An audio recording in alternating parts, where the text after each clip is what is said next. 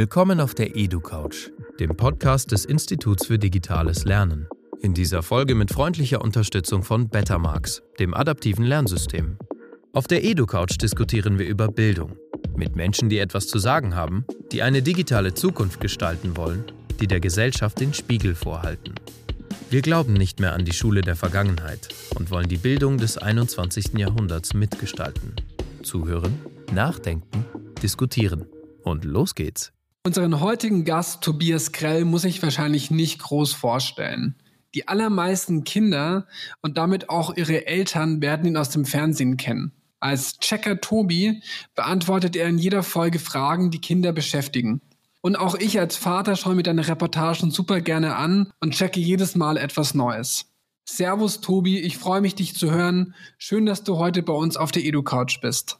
Ich freue mich auch total. Vielen, vielen Dank für die Einladung. Bei der ersten Frage stellen wir eigentlich meistens unseren Gast die Frage, wie er als Schüler oder Schülerin war.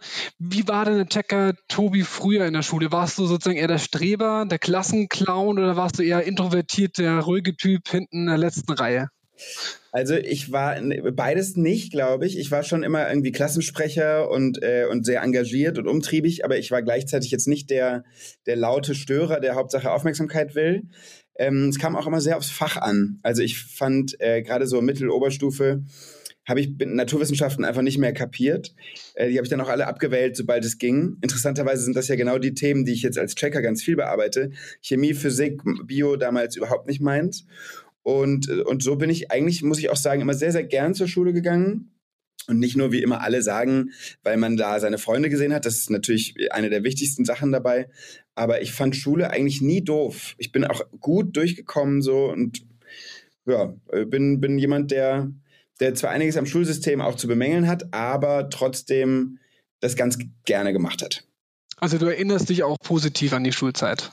Total, ja. Habe ich gerade neulich mit meiner Schwester drüber gesprochen. Wir waren auf dem gleichen Gymnasium in der Nähe von Mainz und, ähm, und sie hat in den letzten Jahren so viele Leute kennengelernt, übers Studium, Arbeit und so weiter, die alle irgendwie traumatische Schulerfahrungen hatten. Und da haben wir gerade vor ein paar Tagen drüber geredet, äh, dass, dass wir das beide überhaupt nicht haben und was das eigentlich für ein Glück ist, da so durchzukommen und irgendwie sich immer wohlzufühlen. Ist, glaube ich, nicht selbstverständlich. Absolut. Bei mir war es lustigerweise, bei mir war es so phasenweise. Ich hatte irgendwie eine Unterstufe einen richtig tollen Klassenlehrer. Mhm. Das war super. Mhm. Dann war eine Mittelstufe, habe ich irgendwie, habe ich irgendwie schlechte, schlechte Lehrer erwischt irgendwie. Nicht so engagiert und irgendwie ein bisschen lustlos. Mhm. Das war auch nicht so geil. Und dann in der Oberstufe war es wieder richtig super. Also bei mir war das echt immer so, je nachdem, auch wie die Klasse war, aber auch wie der Klassenlehrer war. Und das kann man sich dann natürlich auch nicht aussuchen. Und bin eigentlich auch froh, dass es eigentlich eher so positiv ist und nicht, auf jeden Fall nicht traumatisch. ähm, wolltest du eigentlich da schon als Schüler eigentlich äh, Checker werden und wie bist du zum Checker geworden? Also was ich auf jeden Fall schon machen wollte, seit ich zehn Jahre alt bin, ist zum Fernsehen gehen und dort als Redakteur, also als jemand, der inhaltlich journalistisch arbeitet. Das wollte ich schon früh werden, einfach weil mein Vater ist Kameramann. Ich durfte als Kind manchmal mit zu, zu Dreharbeiten und fand den Job des Redakteurs oder der Redakteurin eigentlich immer am spannendsten, weil der sich das Inhaltliche ausdenkt, weil das bei Fußballspielen derjenige ist, der mit den Fußballspielern sprechen darf. Wow, was ist da los? Das wollte ich auch. Und dann habe ich das, ähm, dieses ganze Feld Journalismus einfach über die Jahre immer, immer weiter nie aus dem Blick gelassen, mit 15 Praktikum gemacht bei, ich weiß nicht, bei so einem Fernsehsender beim SWR, so zwei Wochen Schnupperpraktikum und für eine Zeitung geschrieben und Radiopraktika und so. Und dann bin ich irgendwann bei einem, äh, bei einem Sender gelandet, beim SWR, Südwestrundfunk. Und die hatten damals zu, ihrem, zu ihrer jungen Welle das Ding, hatten sie auch noch ein das Ding TV. Und da konnte man als, also da war ich 21, als ich da anfing, konnte man einfach Beiträge machen und einfach lernen. Learning by doing. Und das habe ich jahrelang gemacht und fand das auch ganz, ganz toll. Und äh, dass ich dann daraus zum Checker wurde, das waren viele Zufälle, weil ich wollte nie vor eine Kamera und Kinderfernsehen hatte ich auch nicht auf dem Schirm. So Reportagen machen, Sachen nachfragen, das fand ich immer spannend, aber das ist ja Journalismus erstmal. Mhm. Und dass ich dann im Kinderfernsehen gelandet bin, lag daran, dass ich bei diesem Sender, das Ding TV, irgendwann vor die Kamera durfte und so von Musikfestivals Reportagen gemacht habe, so Rock am See, irgendwelche ähm, betrunkenen Jugendlichen interviewt, die finden dort. Und, ähm, und dann ging das immer öfter so und dann hat mich das Team, mit dem ich jetzt hier in Unterföhring äh, bei Tracker arbeite, quasi im Fernsehen gesehen und zum Casting eingeladen. Und ähm, ja, Da hast du überzeugt. Ich, ja, da habe ich überzeugt, aber ich glaube auch, weil ich mit der Haltung hingefahren bin, ich, ich mache mal ein Casting, mache ich mal mit, habe ich noch nie gemacht. Aber weder wollte ich ja vor eine Kamera noch Kinderfernsehen machen. Also war ich sehr entspannt. Und ich glaube, mit der Haltung hat, das hat mir in dem Casting sehr gut getan, weil ich einfach gedacht habe, ich mach mal, mal gucken, was passiert. Hatte da irgendwie keine Aktien drin. Und so wurde es dann ähm, wahrscheinlich sehr entspannt und dann hat es geklappt. Und das, äh, ich meine, ich bin sehr dankbar, weil du hast meinem Sohn schon sehr viele ähm, lehrreiche Stunden beschert, ähm, weil du eben es auch schaffst, irgendwie komplizierte Themen so aufzubereiten, dass es erstens Kinder verstehen, auch kleine Kinder finde ich auch. Meine Kleine ist ja jetzt erst vier, der mhm. versteht natürlich nicht alles, aber er hat auf jeden Fall, er, er bleibt dran und findet es super spannend und ähm, also sie finden es spannend, sie verstehen es ähm, und sie hören dir auch gerne dabei zu. Also du bist irgendwie auch authentisch und die nehmen die ab, dass du Anliegen hast, es den Kindern zu erklären. Mhm. Und wie schaffst du es? Was ist sozusagen dein Geheimrezept? Was macht einen guten Checker eigentlich aus? Also genau das, was du ganz am Anfang gesagt hast, äh, du schaffst es, komplizierte Themen so zu erklären. Das bin ja nicht allein ich, sondern das ist ja vor allem äh, auch die Redaktion, die Checker-Redaktion, die seit vielen Jahren ähm, zumindest zum größten Teil in der gleichen Besetzung ist. Das heißt, wir sind miteinander mit diesem Format, in dem Format alle gewachsen und haben äh, das journalistische Handwerk sicherlich miteinander noch besser gelernt und vor allem aber auch so ein bisschen unser, weil wir sind alle keine Pädagogen oder, oder haben Didaktikseminare besucht, das ist alles ganz viel Intuition, wie erzählen wir für Kinder. Und ähm, das haben wir alle miteinander die letzten Jahre, glaube ich, sehr, ähm, ja, sehr gut hingekriegt und, und, und auch verbessert. Und das ist so das eine, ne? Also quasi wie die Sendungen entstehen, vorbereitet werden, das ganze Journalistische, das passiert zum allergrößten Teil bei meinen Kolleginnen, die das, die sich immer dann, also wir machen Brainstorm natürlich miteinander und ich bin auch immer bei der Ideenfindung und, und so weiter dabei. Aber hauptsächlich wird, äh, wird eine Folge verantwortet von einer Redakteurin. Mhm. Und die braucht dann natürlich auch vier bis sechs Wochen für eine Folge. Und wenn ich so lange für eine Folge auch brauchen würde und nicht zwischendrin ganz viele andere Themen mit anderen Redakteurinnen drehen würde, dann wären wir jetzt auch noch nicht bei 160 Folgen. So, und das, was, das zweite, was du gesagt hast, mit dem authentisch sein, also was ich vor der Kamera mache, das ist auch was, was ich halt zum Glück einfach habe. Ich habe ja nie Moderationskurse besucht oder, oder so. Und dass ich halt Fragen stellen kann oder Gespräche führen kann, das ist vielleicht, weil ich schon so lange journalistisch arbeite und, und dass ich dann dabei so wirke, als hätte ich wirklich ein Anliegen. Das liegt daran, dass ich ein Anliegen habe. Also äh, da ist nichts verstellt und ich spreche ja auch mit den, mit den erwachsenen Experten und Expertinnen nicht so, als wäre ich jetzt ein Kind, sondern wir reden ja auf Augenhöhe Stimmt. und ich versuche trotzdem die Übersetzungen zu finden oder hake nach, wenn da ein Wort kommt, das ein Sechsjähriger vielleicht noch nicht versteht. Und das ist irgendwie auch was, was so mit der Zeit gewachsen ist, aber ganz viel davon steckt einfach in mir drin. Insofern ist das vielleicht einfach Glück. Ja, und wahrscheinlich, was du auch schon angesprochen hattest, man merkt einfach, dass du Lust an den Themen hast. Das ist, du bist, ähm, du bist wirklich intrinsisch auch, du, man merkt, du hast auch Bock auf die Themen. Es ist jetzt mhm. irgendwie nicht so, dass du da irgendwie was abspulst, sondern man hat irgendwie, man sieht es irgendwie dir an oder zumindest machst du es so gut, dass man es auf jeden Fall glaubt, dass du es gerne machst. Das freut mich ja. total. Aber das ist auch, natürlich dem Job geschuldet. Also man muss ja schon auch mal äh, sagen, dass ich schon einen ganz schön geilen Job habe. So, ich, ich, ich darf ja, also klar, im Journalismus immer wieder neue Themen, man lernt ganz viel, aber in meinem besonderen Fall ist es ja sogar so, dass ich nicht nur jeden Tag spannende Leute treffe, äh, ich darf die Sachen dann auch noch ausprobieren, stellvertretend für die Kinder und, ähm, und, und, und frage die ganze Zeit nach und lerne was Neues und das ist was, was ich mag und liebe. Und dazu kommt noch, und das ist halt das Tollste am Kinderfernsehen, dass das Publikum, die Kinder, halt auch einfach so begeisterungsfähig sind, aber auch brutal ehrlich. Wenn sie einem was nicht glauben, dann, dann spürt man das auch. Oder wenn wir langweilig sind oder so, dann, dann schalten die auch ab, wenn sie das Format mögen. Und, ähm, und natürlich kann man für Kinder auch viel Quatsch machen. Und das ist auch was, was ich natürlich irgendwie liebe, mich als Kackwurst zu verkleiden, wenn ich die Verdauung möchte. Absolut. Auch für mich ein Highlight in den letzten neun Jahren. ähm, vielleicht war es jetzt gerade schon so ein bisschen angerissen. Die Kinder sind ja brutal ehrlich ähm, mhm. und die geben ja auch gerne, also geben ja irgendwie unverblümt Feedback. Kannst du denn sagen, welche Themen ähm, in den letzten, ich glaube, acht Jahren ähm, sozusagen die populärsten waren und wo gab es dann auch ähm, am meisten Feedback oder genau, wo, was waren mhm. die spannendsten Themen für die Kids? Also genau, die Sendung läuft seit acht Jahren und ähm, und wir haben vorher eine Weile produziert, deshalb mache ich das jetzt fast schon seit neun Jahren, was auch absurd ist, wenn ich drüber nachdenke, dass ich mehr als ein Viertel meines Lebens jetzt diese Figur ja auch irgendwo bin. Themen, es ist ganz spannend, weil, weil ganz oft denken wir, oh, das ist ein Kinderthema, das, das werden die, äh, werden die gucken und klicken und weiß nicht was. Und dann dann ist es vielleicht gar nicht so. Oder sie stürzen sich zum Beispiel interessanterweise auf alle Themen, die mit Wasser zu tun haben. Mhm. Egal ob es Schwimmen ist, Schwimmbad, Badesee, ich weiß es nicht. Also ähm, wird zumindest ganz viel geguckt und kriege ich auch ganz viel Feedback für. Der Krankenhauscheck ist zumindest bei YouTube unser meistgeklicktes Video mit irgendwie, ich glaube, neun Millionen Klicks.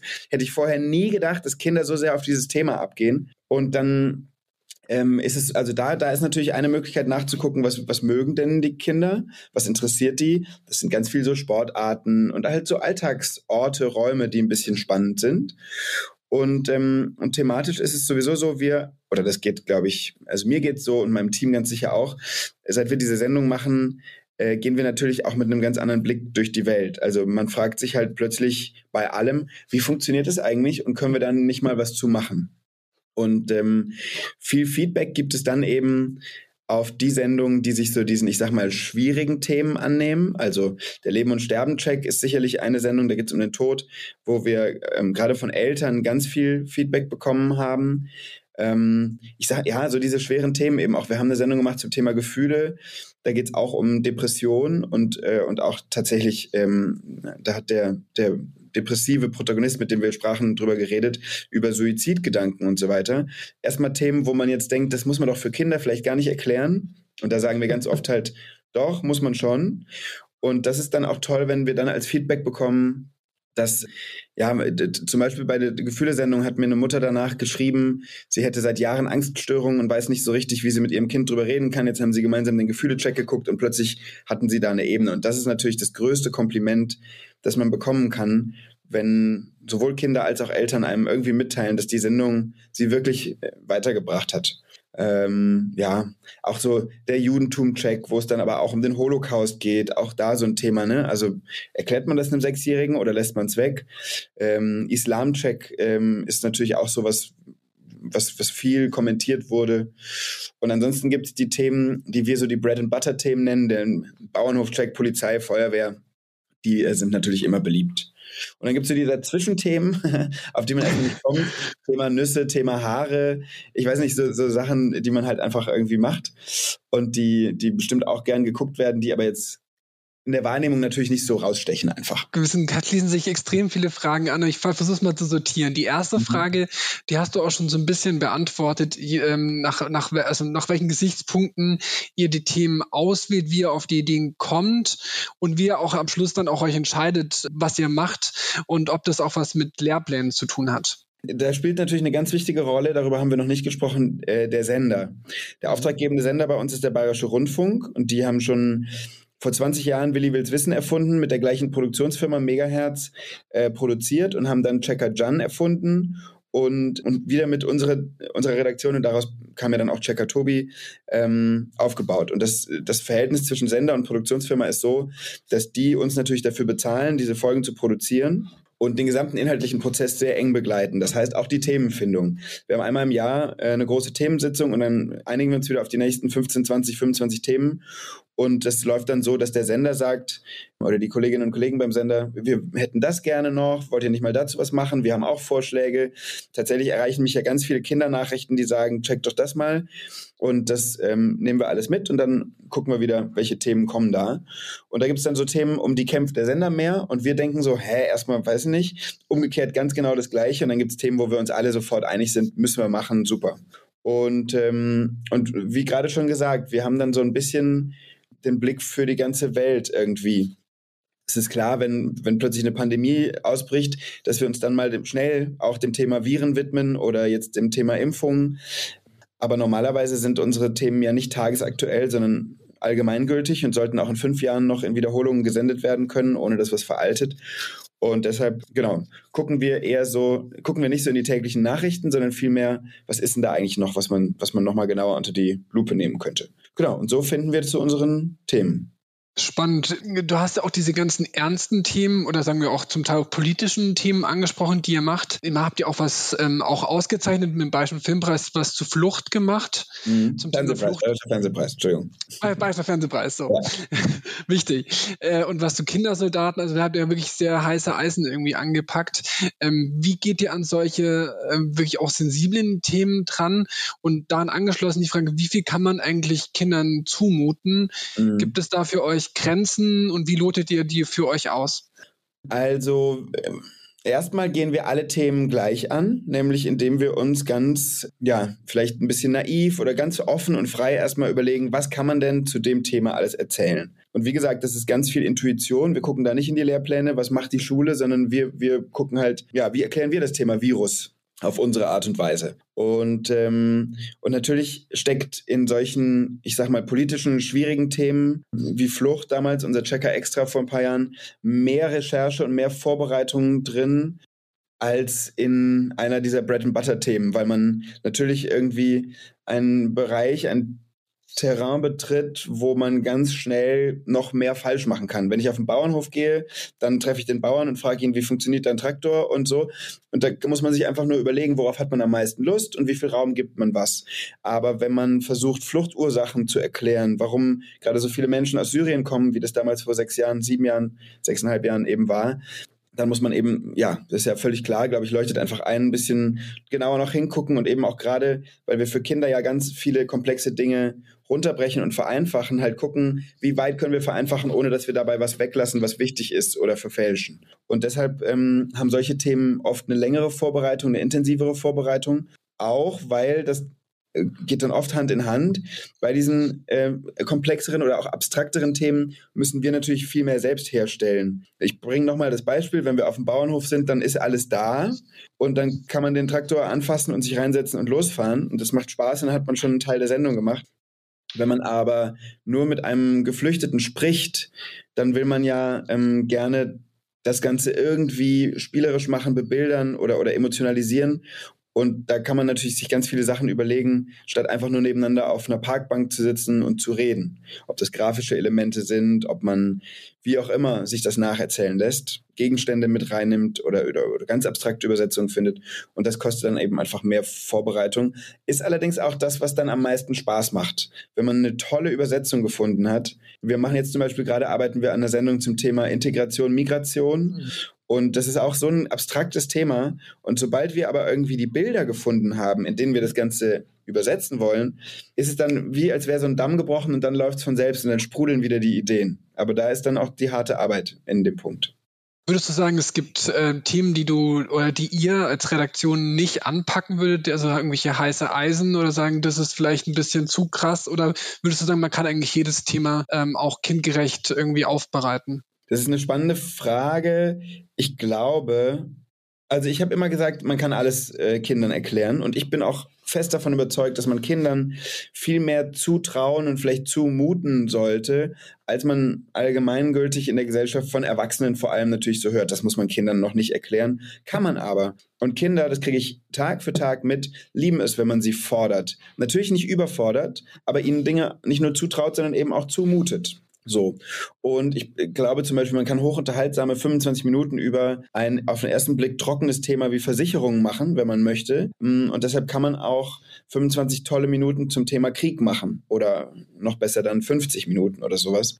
Und immer, wir treten natürlich dann auch immer an, wir, wir können nicht ein ganzes Phänomen restumfänglich erklären, aber man kann einen Zugang wagen. Jetzt gibt es natürlich ein paar Themen, wo ich auch sagen würde, vielleicht muss man mit Kindern nicht über Kinderprostitution sprechen oder so. Ähm, oder über die ganz dunklen Dinge äh, dieser Welt.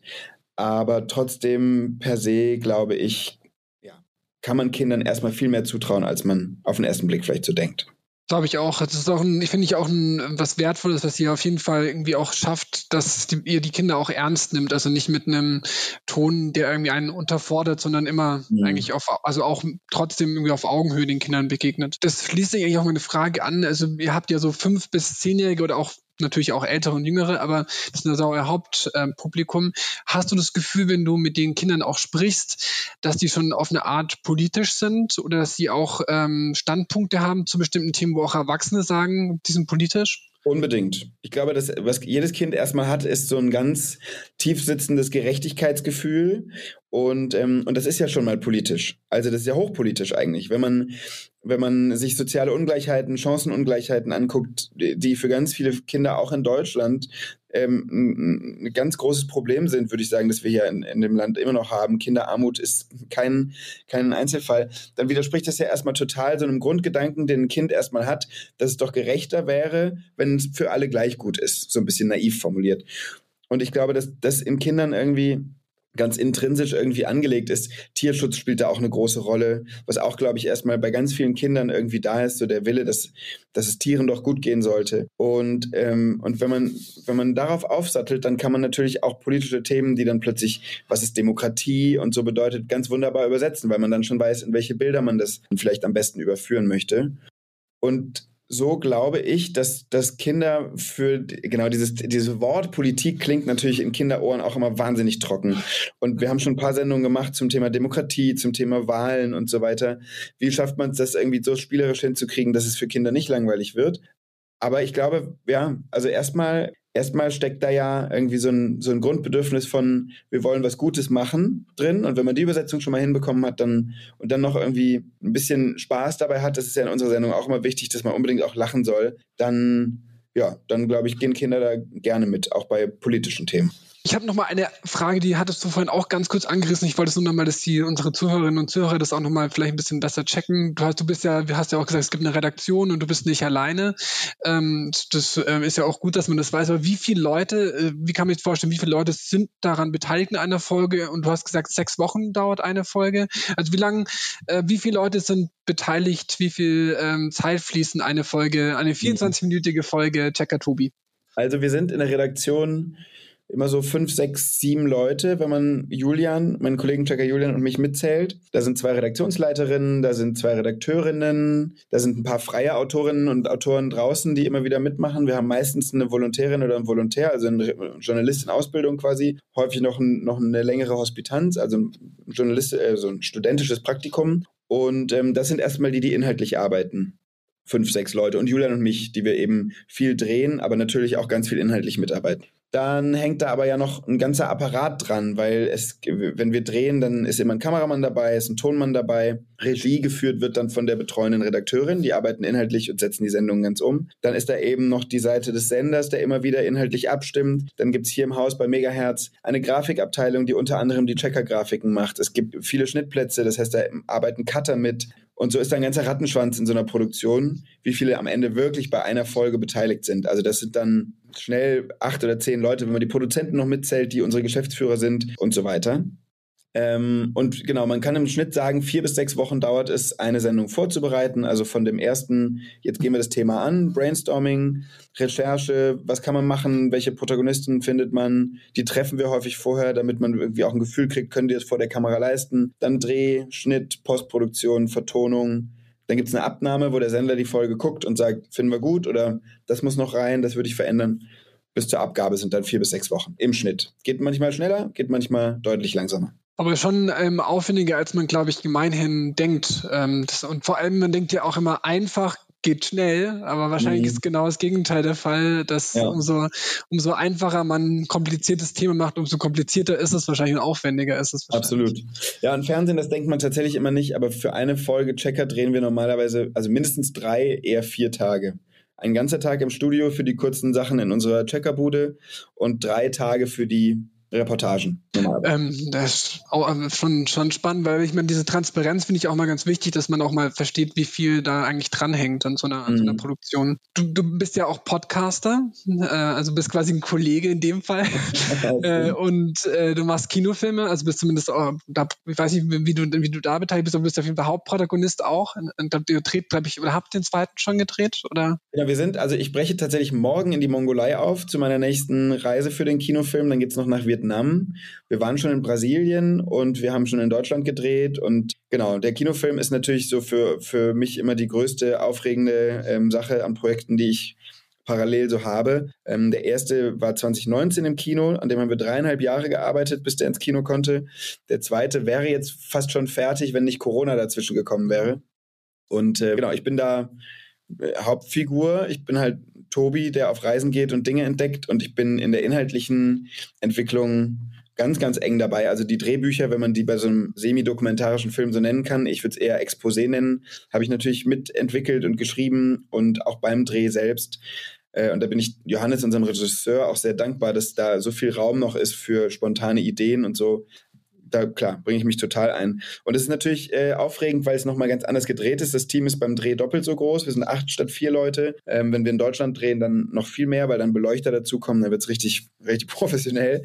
Und genau, äh, wir kommen an tolle Orte dadurch, treffen ganz tolle Menschen und das ist äh, auch nochmal das große Privileg dieses Formats, solche Filme auch machen zu dürfen. Wann kommt ihr ins Kino? Ich hoffe in einem Jahr. Januar 23 würde ich, äh, würde ich hoffen. Äh, wir sind bis, äh, bis zum Sommer sollten wir abgedreht haben, dann ist Postproduktion. Ja, genau. Corona hat uns da ziemlich äh, einen Strich durch die Rechnung gemacht, weil sonst hätten wir schon ganz früh nach dem ersten Film angefangen und wären wahrscheinlich schon letzten Oktober, also 21 ins Kino gekommen. Jetzt äh, wird es halt Anfang 23, würde ich mal denken. Das heißt, ähm, Tobi kennt jeder, dann gibt es den Checkpot, es gibt bald den zweiten Kinofilm und jetzt meine anschließende vorletzte Frage. Wenn du an die Zukunft denkst, kannst du dir vorstellen, Tobi in, in der virtuellen Realität, also quasi Tobi im Metaverse, äh, wo, äh, wohin geht die Reise noch? Was kannst du dir sozusagen, wenn du ein weißes äh, Blatt Papier hast, was könntest du dir sozusagen äh, in, der, in, der, in der Zukunft, in der weiten Zukunft Tobi vorstellen? Also, was ich ja gerade schon mal sehr mag an dem Format, ist, dass wir, du hast schon ein paar Sachen genannt, es gibt den Podcast, es gibt ja das Experiment, so Nebenprojekte, es gibt so eine ähm, sowieso nur im Internet, also nur digital stattfindende Checker-Show, das Checks. Dann gibt es jetzt Bücher, es gibt Hörspiele, es gibt, äh, ich weiß nicht, es wird immer mehr. Geolino gibt es auch noch? Stimmt, es gibt die Geolino-Kooperation, wo wir, ähm, wo wir eben in jedem Heft so Wissensinhalte machen. Genau, also es gibt, es ist einfach äh, ganz viel los und natürlich kann man das ganz toll weiterdenken. Ich mag das sehr, dass das Format auf so vielen verschiedenen Ebenen und Plattformen mittlerweile stattfindet. Ich glaube aber auch, man muss auch ein bisschen aufpassen, dass man da jetzt nicht sich zu sehr zerfasert und vor allem auch die Arbeitskraft und Energie bei unserem Kerngeschäft, nämlich bei der Fernsehsendung, auf jeden Fall mhm. lässt.